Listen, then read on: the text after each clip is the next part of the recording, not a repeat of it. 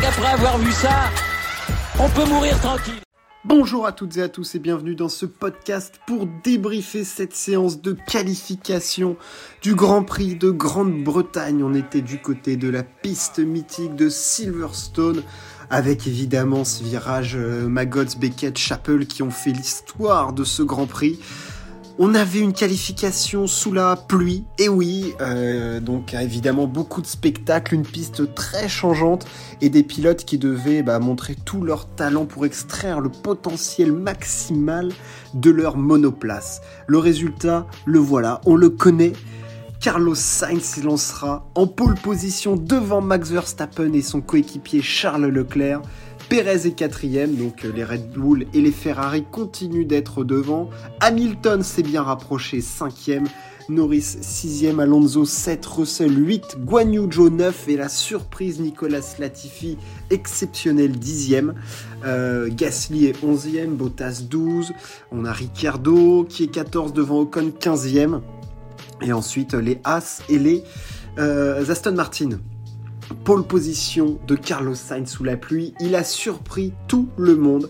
Euh, c'est vrai qu'on voyait énormément d'améliorations tout au long de, la séance de qualification et elles étaient souvent l'œuvre de Verstappen qui à chaque fois qu'un pilote améliorait revenait mettre un coup de massue. Je voyais clairement Verstappen parce qu'on le sait, sous la pluie ce sont ses conditions favorites, c'est là qu'il est le meilleur.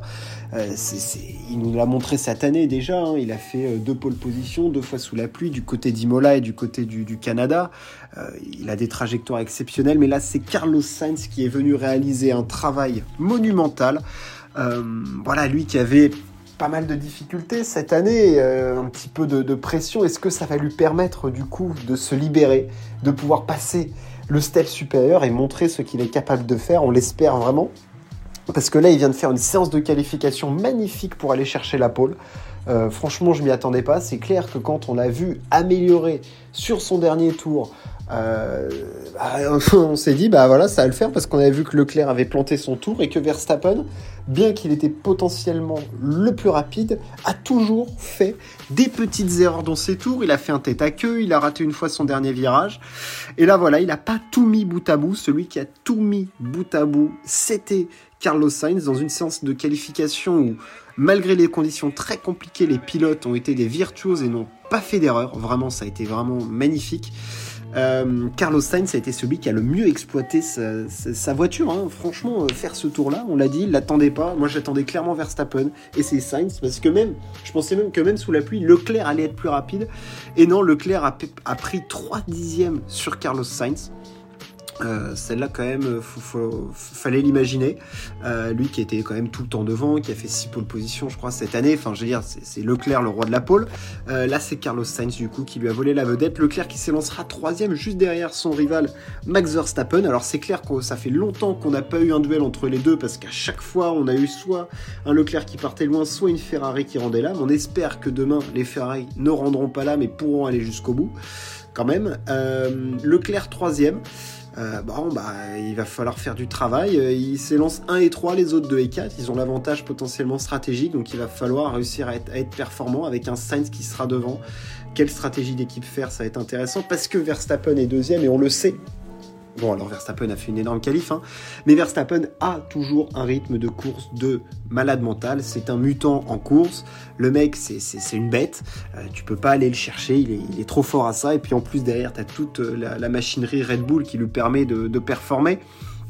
En plus, avec un Perez quatrième, le départ va être primordial parce que en fonction des positions qu'il y aura sur la piste, euh, les stratégies vont complètement différer. Ferrari a potentiellement l'avantage avec un Sainz qui part devant, mais faut pas faut pas laisser s'échapper euh, Max Verstappen quoi parce que sinon euh, sinon tu le revois pas quoi. Et j'ai très très hâte de voir cette configuration de course devant avec pour une fois pour Ferrari un Sainz qui est devant Leclerc et un Verstappen qui est derrière.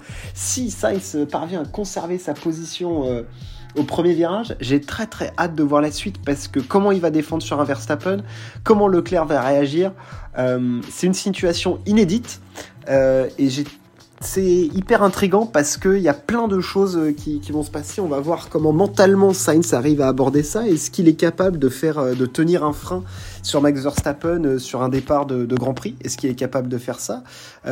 Derrière, on va avoir du, Hamilton qui a une machine qui, ça y est, fonctionne de mieux en mieux. alors, elle n'est pas encore du tout au niveau des, des, Ferrari et des Red Bull, mais ils ont gratté quand même un petit peu de performance. On a vu qu'ils étaient beaucoup plus proches, même sur le sec il y avait pas mal de performances du côté de la Mercedes. Alors, Russell s'est un petit peu planté, et encore, il se plante pas, tant que ça, parce que, ok, il part 8ème, Hamilton est 5ème, mais il y a que un dixième et demi d'écart entre les deux, donc c'est vraiment pas grand chose. C'est juste que là, ça vaut très très cher, parce que de, entre Hamilton et Russell, donc il y a, 4 places, du coup, il y a un dixième et demi entre, il y a, Norris et, Alonso, très belle qualif d'Alonso encore, fantastique sous la pluie. Euh, Hamilton, j'ai hâte de le voir parce qu'il va, il va vouloir en découdre, c'est sûr. La Mercedes est une voiture super fiable avec un rythme de course où on l'a vu au Canada, ils sont de retour et Hamilton avec un rythme de course pop pop pop, on sait à quoi s'attendre. Donc euh, j'ai aussi envie de voir Mercedes. Est-ce qu'ils ont le rythme pour vraiment venir titiller à la régulière Ferrari et Red Bull? J'ai quand même des petits doutes là-dessus. Mais je me dis que sur une course un peu chaotique, euh, alors la course sera sèche hein, logiquement, mais sur une course un petit peu chaotique, on peut quand même avoir des, petites surprises et j'espère que, Mercedes saura nous concocter euh, des, voilà, une, course dont ils ont le secret. Euh, ça, peut être intéressant. J'ai hâte de voir la course de Fernando Alonso qui s'élance 7ème, encore une énorme qualif sous la pluie. Euh, de voir les remontées potentielles de Gasly, d'Ocon aussi, ça, va être hyper euh, intéressant. Mais, clairement, Carlos Sainz qui s'élance en tête, moi pour moi c'est la plus grosse interrogation parce que il nous a montré cette saison que parfois il pouvait un petit peu craquer sous, cette pression et, là il va pas avoir le droit de, se planter. Enfin je veux dire ça va être Ferrari va compter sur, euh, lui. Euh, ils ont besoin de lui. Ferrari a besoin de regagner. Ça fait trop longtemps que Ferrari n'a pas regagné. Et euh, là, ils ont une opportunité en or. Et j'espère que Ferrari va réussir à la concrétiser, à la convertir pour aller nous redonner un petit élan dans ce championnat. Ça va être hyper intéressant. Demain, course sur le sec du côté de Silverstone. N'hésitez pas à partager, à vous abonner si ça vous a plu. On se retrouve très très vite Ciao, à plus.